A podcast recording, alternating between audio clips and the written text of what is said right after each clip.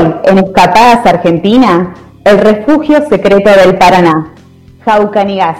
Vamos a descubrir uno de los humedales más grandes del territorio argentino, ubicado en el departamento de General Obligado, al noroeste de la provincia de Santa Fe. No te pierdas esta maravillosa escapada. Un viaje se vive tres veces, cuando uno lo proyecta, cuando estamos en destino y cuando regresamos recordando, añorando, mirando las fotografías y deseando volver a ese lugar. Existen diferentes maneras de viajar, en micro, en auto, en avión, en los sueños, con los recuerdos y por supuesto con los sentidos. Te propongo que juntos comencemos este recorrido. Bienvenidos a Escapadas Argentina. Escapate. Conexión Centro. Salí a tomar aire.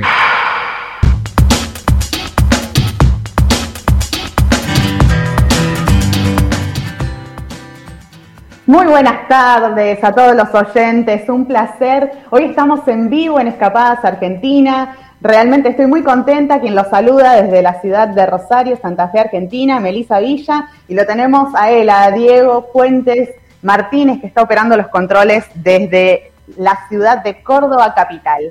Hoy nuevamente vamos a estar descubriendo un nuevo destino de nuestro país. Vamos a recorrer los humedales ubicados en el río Paraná nada más y nada menos que nos vamos a ir a conocer Jaucanigás. Acordate que si te querés contactar con nosotros, lo podés hacer a través de nuestras redes sociales en Facebook y en Instagram, Conexión Centro en Facebook, Conexión Centro Córdoba en Instagram o Escapadas Argentina en ambas redes. Cualquier consulta que vos tengas, que quieras saber de algún destino, alguna recomendación, podés hablarnos, podés contactarte con nosotros y también podés visitar nuestras páginas web escapadasargentina.com.ar o conexioncentro.com.ar. Así que animate, vamos a ir descubriendo este territorio. Hoy nos vamos de paseo, vamos a hacer senderismo, vamos a hacer kayak, vamos a estar paseando por el río Paraná y vamos a descubrir esa naturaleza, esa mezcla tan hermosa que combina paisaje, descanso, ocio y todo lo que tiene este maravilloso lugar que es Jaucanigas. Quédate del otro lado y no te pierdas esta escapada argentina. Estamos experimentando el país con los sentidos. Escapadas Argentina.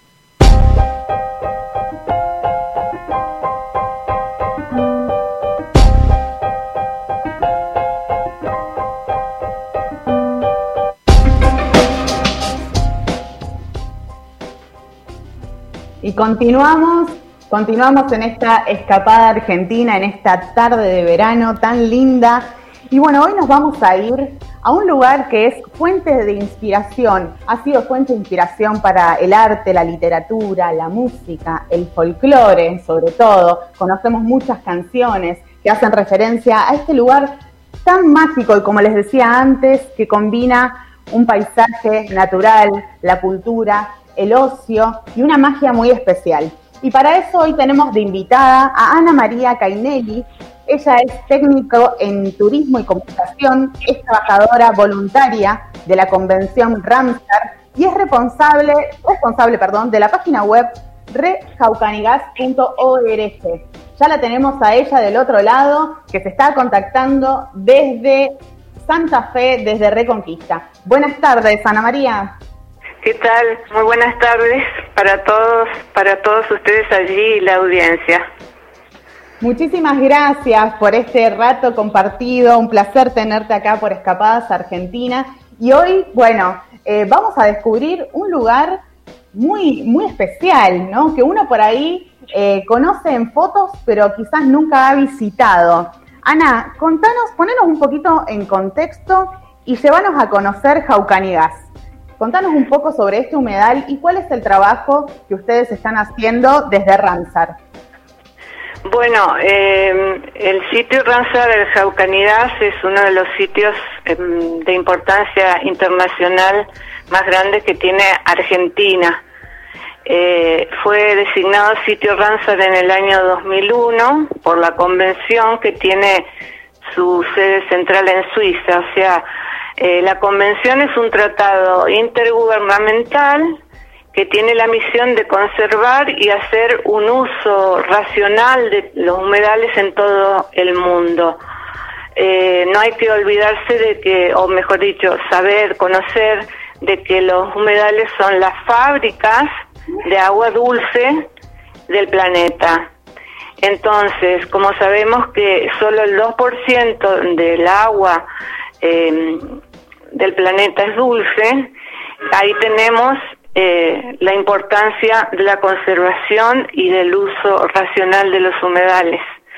Esto se hace a través de una acción eh, nacional, con la cooperación internacional, a través de la de los programas de, de Ramsar, de concientización, de educación, de asistencia técnica a todos los lugares donde existan humedales. Jaucanigas es uno de los más grandes, tiene 500.000 hectáreas, eh, abarca mm, casi todo el departamento general obligado, estamos hablando del norte de la provincia de Santa Fe, a la vera del río Paraná, y abarca desde el paralelo 28, que es el límite con el Chaco, hasta el arroyo Malabrigo en Santa Fe, y desde el cauce principal del río Paraná, en el límite con Corrientes, hasta las rutas 1 y 11. O sea, es un sitio muy grande y muy majestuoso.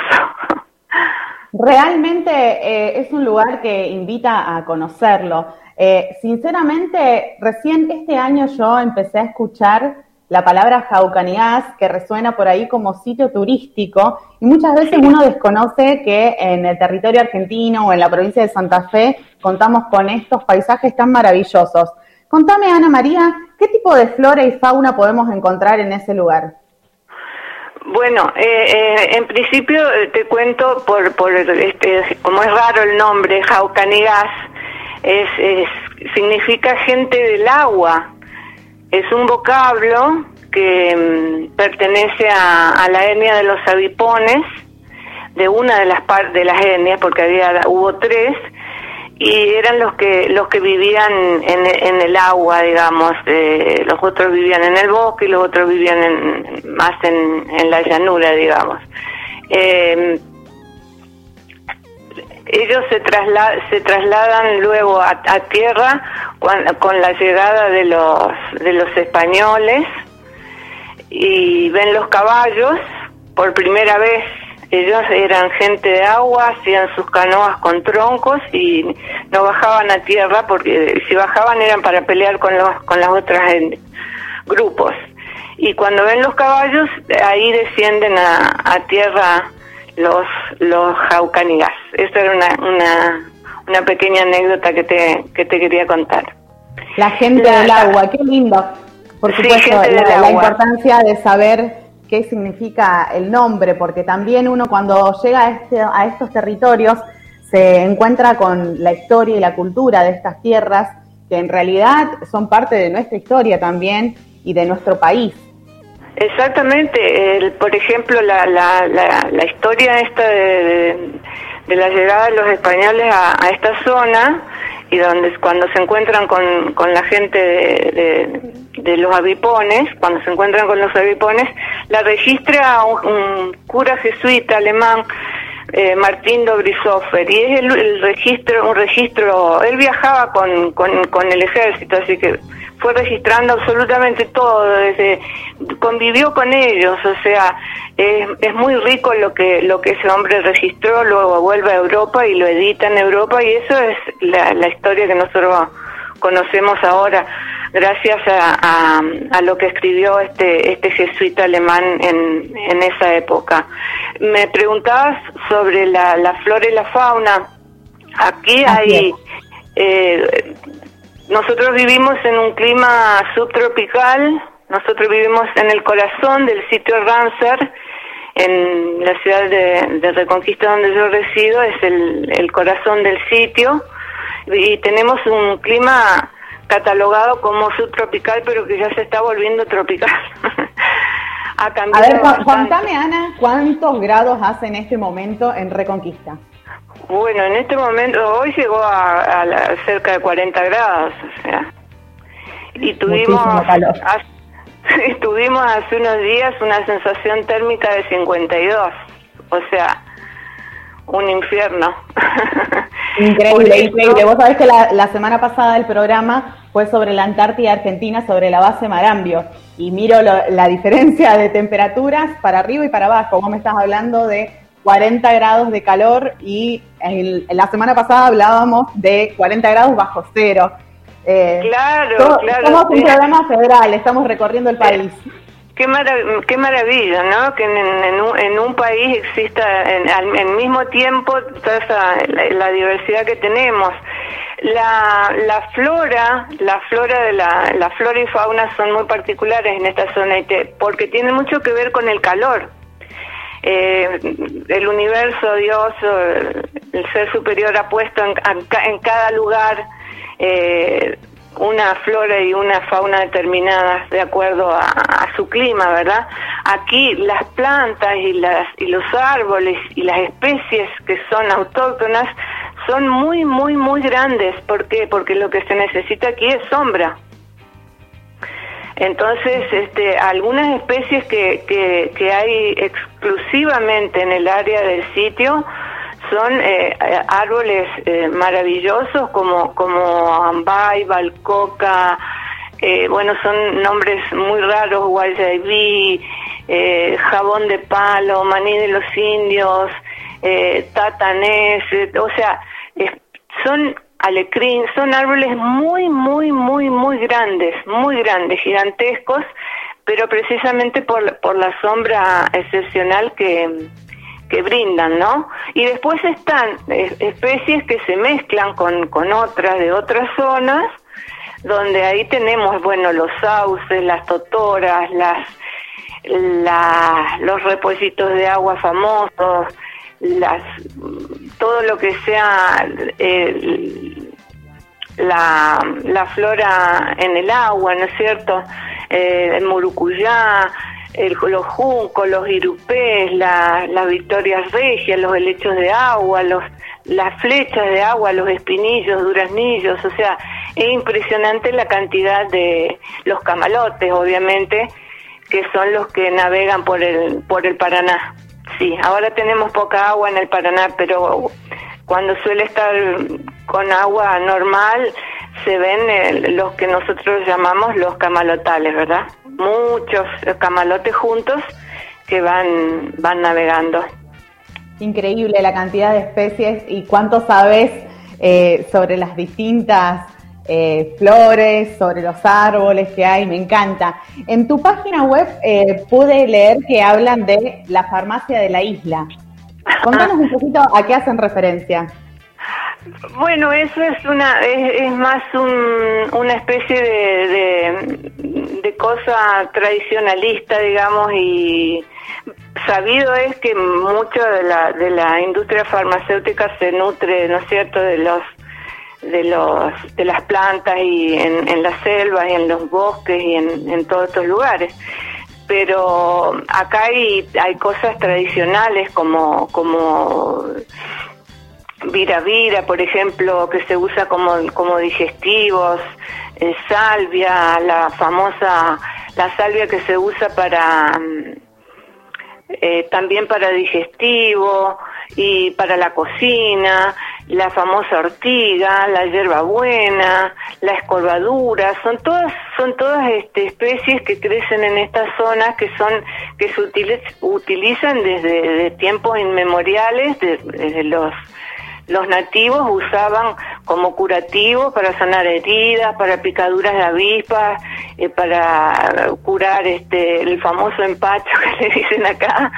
Este, o sea, el paico, por ejemplo, que es muy común, que se bebe como, como un té, así como el boldo, es un té de paico que se usa para aliviar los dolores de estómago, etcétera, etcétera. Y aún hoy, aún hoy, eso se, se sigue se sigue se sigue utilizando en esta zona sí pusimos digamos a, modo ilustrativo nada más en, en la página porque tampoco queremos hacer que la gente salga a tomar cosas. no, obviamente, pero quería que nos cuentes eh, más en eh, detalle, digamos, de estas plantas que tienen propiedades curativas, que como vos bien dijiste, nuestros ancestros las han utilizado eh, durante muchísimo tiempo. Y de hecho creo que hoy también se está poniendo un poco esto de moda de volver a la naturaleza para hacer cremas y utilizar esencias naturales, como para depurarnos un poco.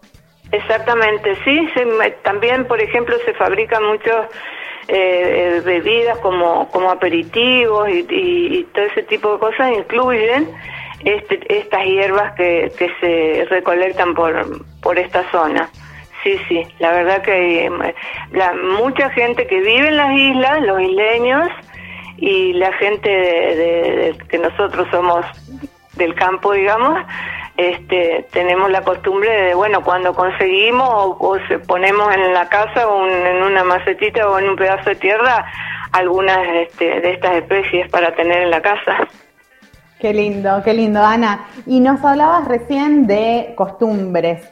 En esta zona suele haber también muchos mitos, muchas creencias y muchas leyendas en cuanto al, territorio, a los humedales, así como se lo conoce como un espacio natural muy atractivo. También eh, por ahí están esas historias eh, tenebrosas de pantanos. ¿Cuánto desierto hay? ¿Hay alguna leyenda o algún mito o creencia que resuene más entre los lugareños o entre la gente que vive en las islas? Y hay, hay para elegir, hay leyenda de, de, lo que de todo, desde desde pájaros como el crespín, desde el sauce, la leyenda del sauce llorón, la leyenda del, ceibo, que tal vez es la flor nacional, ¿verdad? Y aquí hay, crece como de manera salvaje aquí el ceibo, ¿sí? Y entonces también tiene su, su, su leyenda, todas relacionadas con, con la época de eh, digamos, llevada a cuando habitaban los originarios la zona, ¿sí? Y que de allí surge el, nombre o la leyenda de, cada cosa. Del sauce llorón, del crespín, que es un pájaro muy, muy reconocido en esta zona que tiene un, un sonido muy especial, un canto, porque es más un sonido que un canto, es como un lamento, esa sería la palabra. Bueno, y es triste la, la leyenda de, de, de, una, una indígena que perdió a su marido, un mal incurable, y, eh, así, a grandes rasgos te la cuento, entonces este ella se, se perdió, se metió en, en en la isla y se perdió y la encontraron ya sin vida y bueno, y el Crespín eh, eh, era el que alertó, digamos, sobre, sobre eso que había pasado. Entonces, de allí queda, queda, esa, queda esa leyenda. Eh, de, te, escucho, el, relato y pienso por ahí en las canciones y en las letras, sobre todo del folclore argentino, que hablan mucho de estos lugares y mucho de, estas historias y estas leyendas tan conocidas. Eh, qué interesante saber un poco de todo esto. Sí, ahí, escuchamos, ahí escuchamos de fondo la naturaleza. Eh, bueno, estas historias las pueden encontrar también en tu página web en rejaucanigas.org, ¿cierto? Sí, ahí están todas las leyendas. Está la famosa leyenda del lobizón, que por ahí la gente eh, ha oído nombrar, que es el famoso el famoso perro lobo con una cabeza extraña que sale al anochecer cuando hay luna llena y todas esas cosas que, que producen que producen miedo también y, y bueno en su momento fueron motivo de, de, cuando se hacían teleno, radionovelas se hacían con estos personajes en esta zona sí. es cierto es cierto Ana María contanos un poco en cuanto al turismo, por ejemplo, si uno decide viajar a la zona de Reconquista y quiere visitar los humedales, ¿qué actividades puede hacer? Eh, si tiene que contratar algún guía o hay excursiones eh, que uno puede realizar pagas o lo puede hacer por su cuenta. Ponernos un poquito en tema. Bueno, eh, lo importante es, saber que estamos, este, digamos, a 650 kilómetros de Córdoba, por ejemplo, 700 de Buenos Aires. Eh, se puede llegar a esta zona por la ruta 11, o sea, el recorrido Buenos Aires, Rosario, Santa Fe, Reconquista, Resistencia, o sea, ese es el camino por la ruta 11. Eh, la mejor época para realizar visitas a esta zona es preferentemente la temporada de marzo a noviembre, por lo que hablábamos al principio por las altas temperaturas.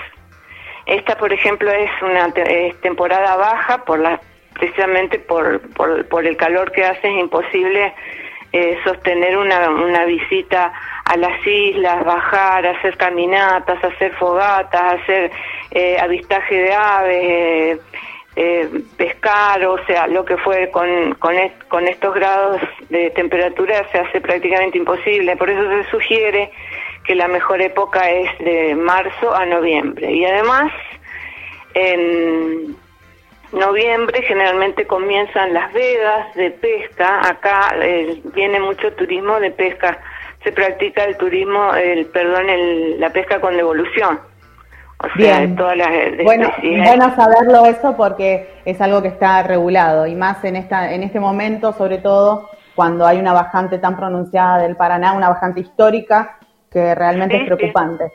Sí, tal cual, estamos y, y, se trata de, concientizar a los guías de pesca que la, que la tienen la tienen muy clara, digamos, al hecho de que hay especies que son directamente vedadas, que no se pueden no se pueden pescar, como que están en, extinción, como el, el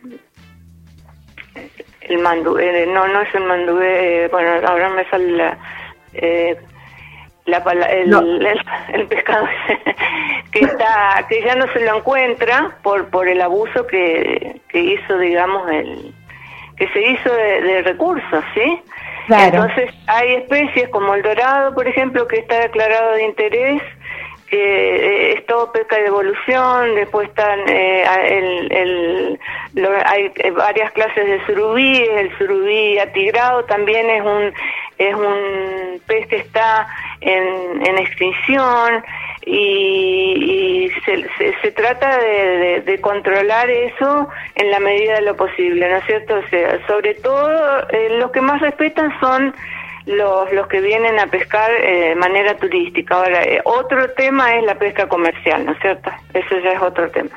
Que son, los, son los depredadores reales del recurso, sí. Bueno, y en cuanto al resto de las actividades, por ejemplo, ¿se puede hacer kayak en esta zona?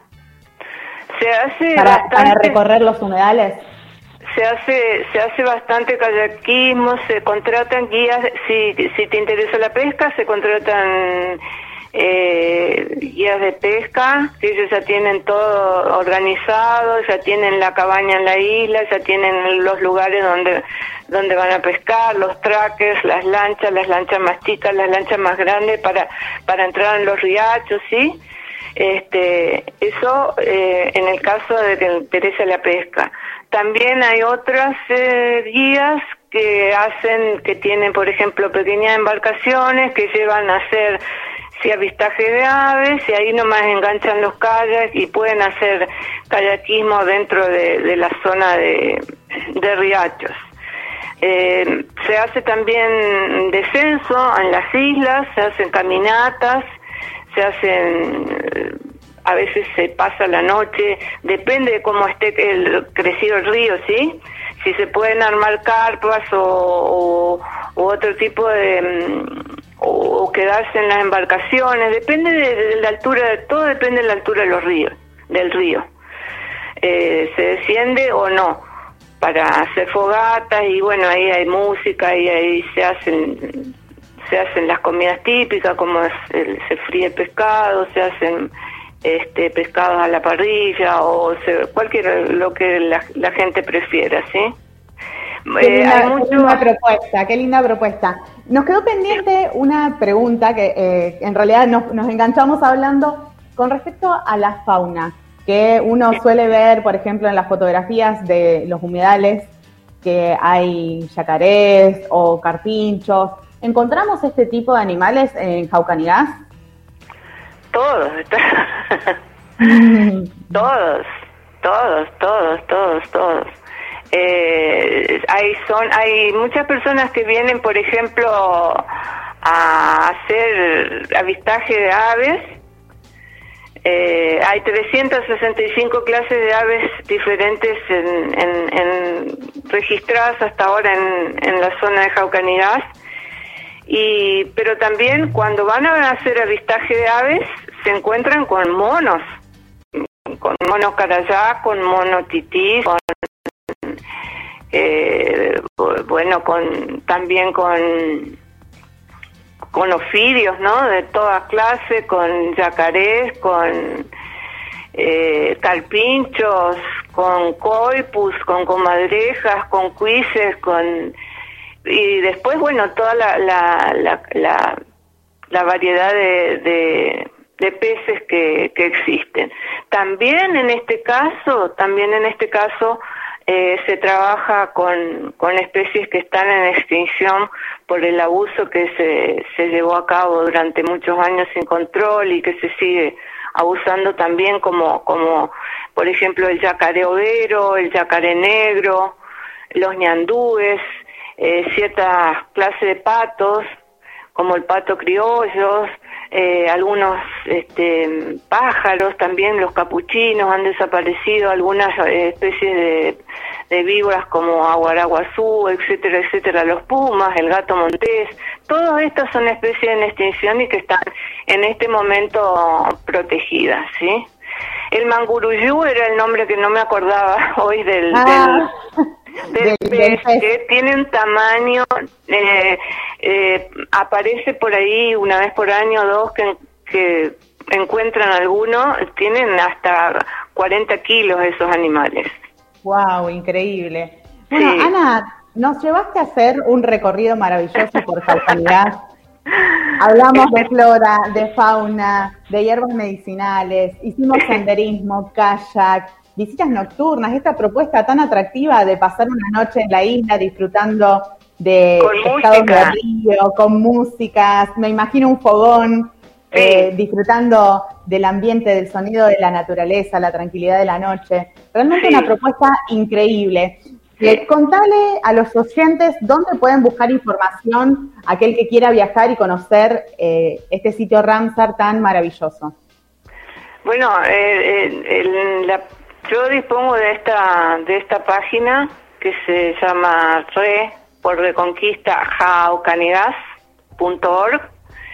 Allí es donde hay donde hay información sobre lo que se puede hacer como recreación y como turismo en el humedal y también, bueno, en la, en la página de, de la municipalidad de, de todas las ciudades que abarca el sitio Ranzar, ya sea Reconquista, Avellaneda, Villocampo, Las Toscas, toda la zona del norte de Santa Fe son eh, lugares que están incluidos en el sitio y que todas tienen actividades y reciben reciben turismo y se está, se está preparando. Este no es un lugar turístico convencional ni tradicional ni ha sido eh, explotado. Eh, bueno, gracias a Dios, es un lugar muy muy virgen y se está abriendo recién realmente al, al, turismo a raíz de la creación del, del, sitio, pero el tratamiento que debe tener esta zona no es un lugar no es como cualquier lugar turístico, un lugar turístico común. Eh, los cuidados que hay que tener de conservación en el sitio este, son especiales y eso es tarea de los gobiernos provinciales y de las municipalidades. Buenísimo, sé que están haciendo un trabajo muy intenso desde Turismo de la provincia de Santa Fe para revalorizar estos espacios. Y lo bueno es que está todo regulado, como vos decís, está manteniendo mucho respeto por la naturaleza, cuidando la flora, la fauna, así que hacer ecoturismo y turismo responsable.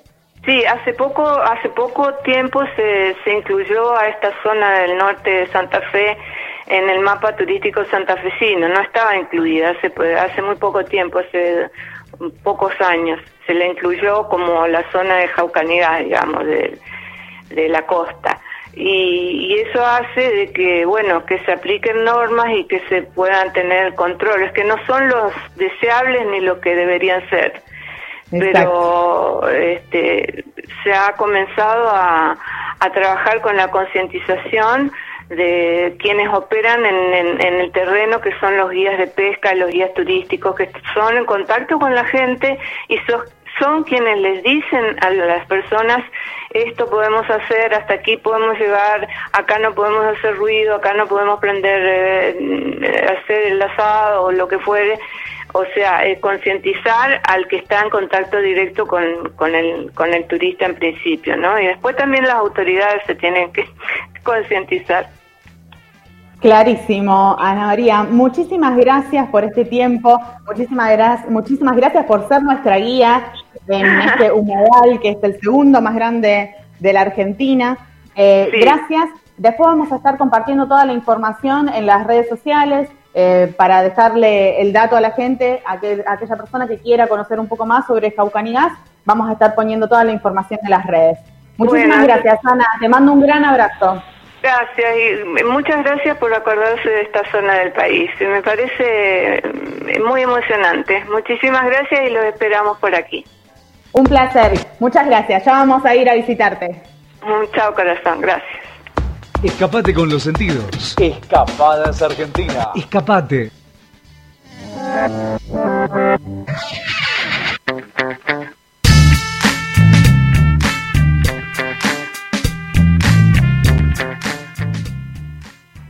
Y se nos fue esta tarde de Escapadas Argentina. Fuimos a conocer un lugar maravilloso, naturaleza pura, un territorio virgen para asombrarse con el paisaje, la flora, la fauna y enriquecerse un poco conociendo de la cultura local, sumergirse en la sabiduría de la vida ancestral. Realmente un destino maravilloso para conocer haciendo turismo responsable, ecoturismo, cuidando nuestro alrededor y nuestra naturaleza que tanto nos necesita.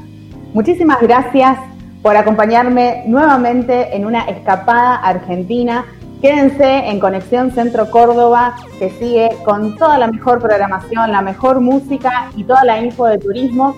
Desde la ciudad de Córdoba, Diego Fuente Martínez operando en los controles y quien les habla, Melisa Villa, desde la ciudad de Rosario, Santa Fe, Argentina. Hasta una próxima escapada argentina. Escapate. Seguro vas a querer. Escapadas Argentina estamos planificando tu próxima experiencia.